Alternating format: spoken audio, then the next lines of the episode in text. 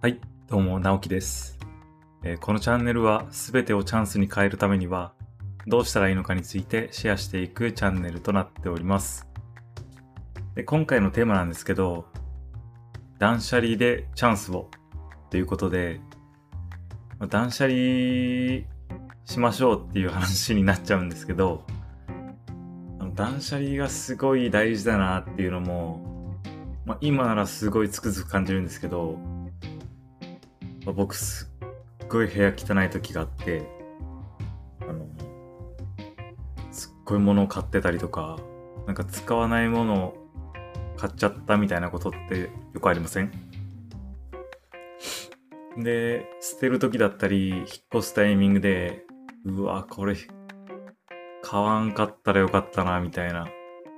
ていうものがすごい溢れてる時ってすぐあると思うんですよね。僕すごいそれがあって、引っ越す時になんかゴミ袋が、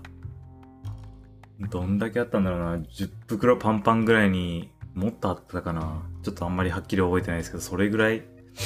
あって、毎日毎日それを、まあ、ちょこっとずつ進めてたんで、ちょこっとずつ捨ててたからちょっとあんまり具体的な数字は覚えてないですけど、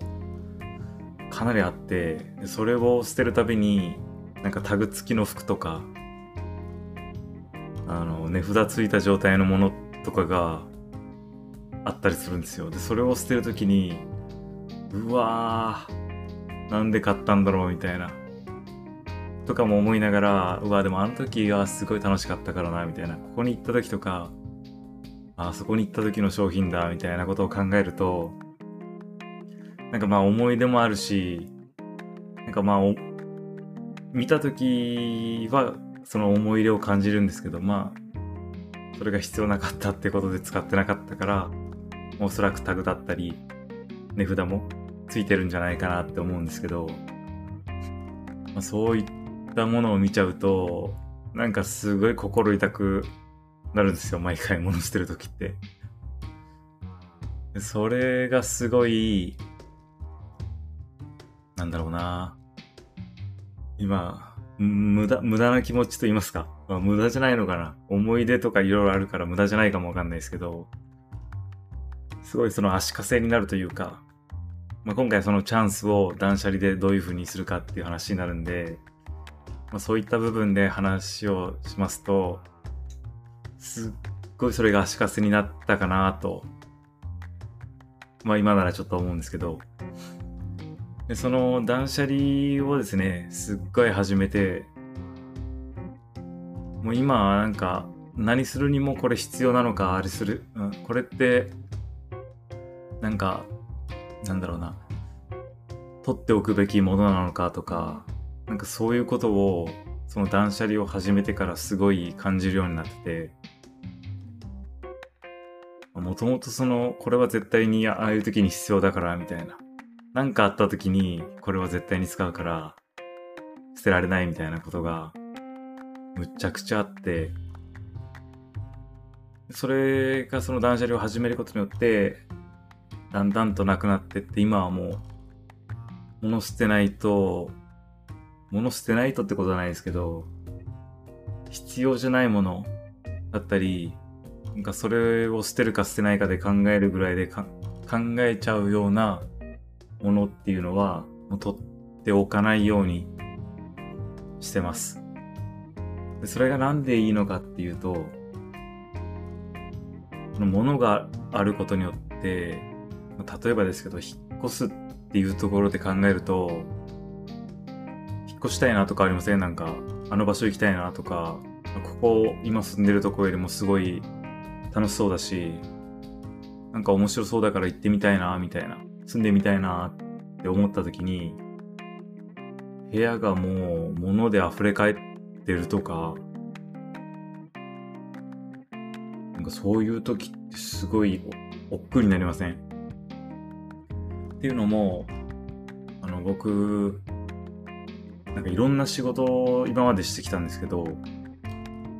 あの、当時はその派遣もやってまして、派遣の中でも、あの、引っ越し系とか、僕は体力むちゃくちゃあるんで、それ、まあ僕男だし、体力もあるしって考えたら、まあその引っ越しって結構単価高かったんで、まあ、当時、何回か、あのー、させていただいたことあったんですけど、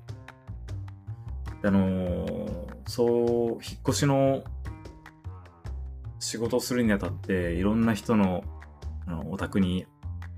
あの、上がらせていただくことってあったんですよ。で、あんまりその、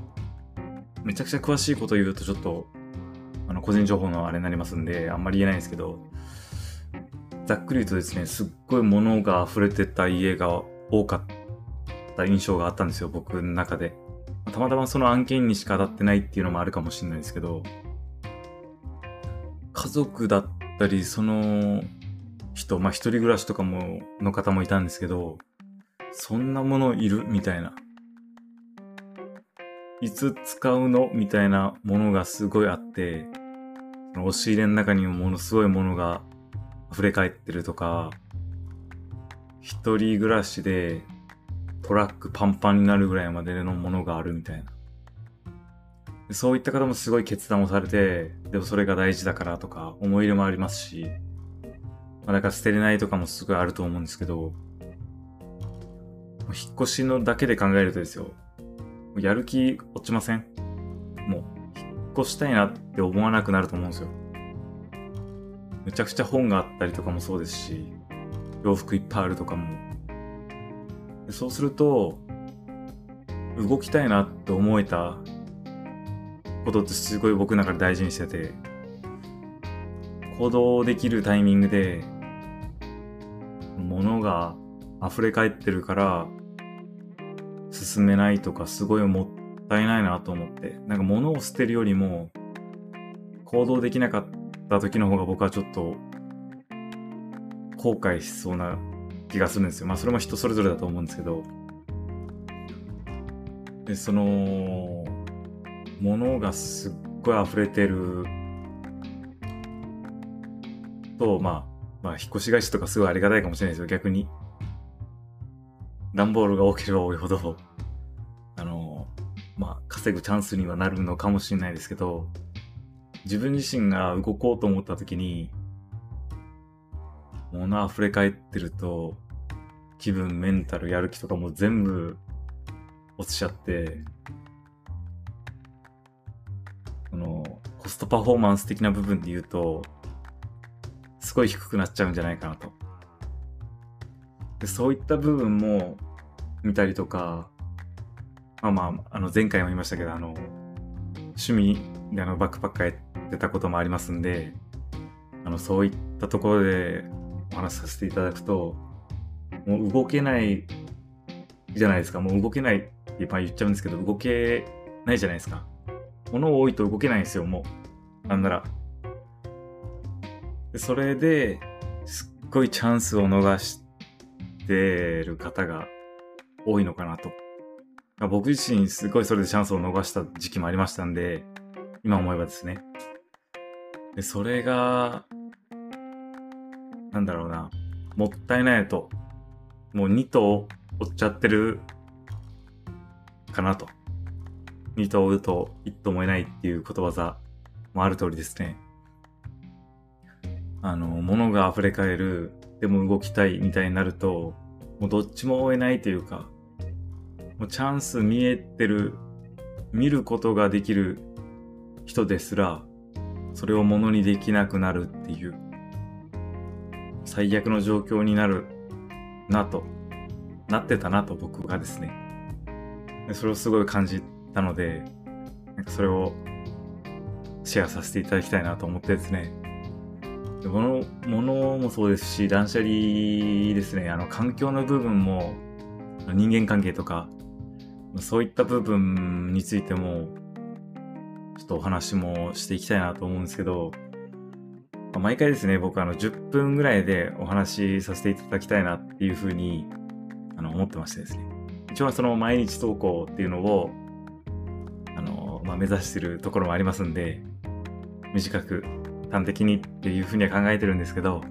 話してるうちにどんどんどんどんあの思いつくところもありますんで、まあ次回、まあそれ以降になるかもわかんないですけど、要望があればですね、どんどんどんどん、あの、詳しく掘っていこうかなっていうふうに考えてますんで、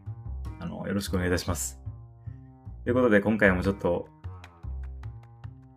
こういう、こういう形になりますけども、あのこのテーマは、これで終わらせていただこうかなと思っております。でですね、あの私、あの SNS でも、こういった全てをチャンスに変える方法など投稿してますんで、チェックしていただいてですね、気に入いただけてまし、気に入っていただけましたら、あの、フォローの方よろしくお願いいたします。本日はありがとうございました。次回また会いましょう。では。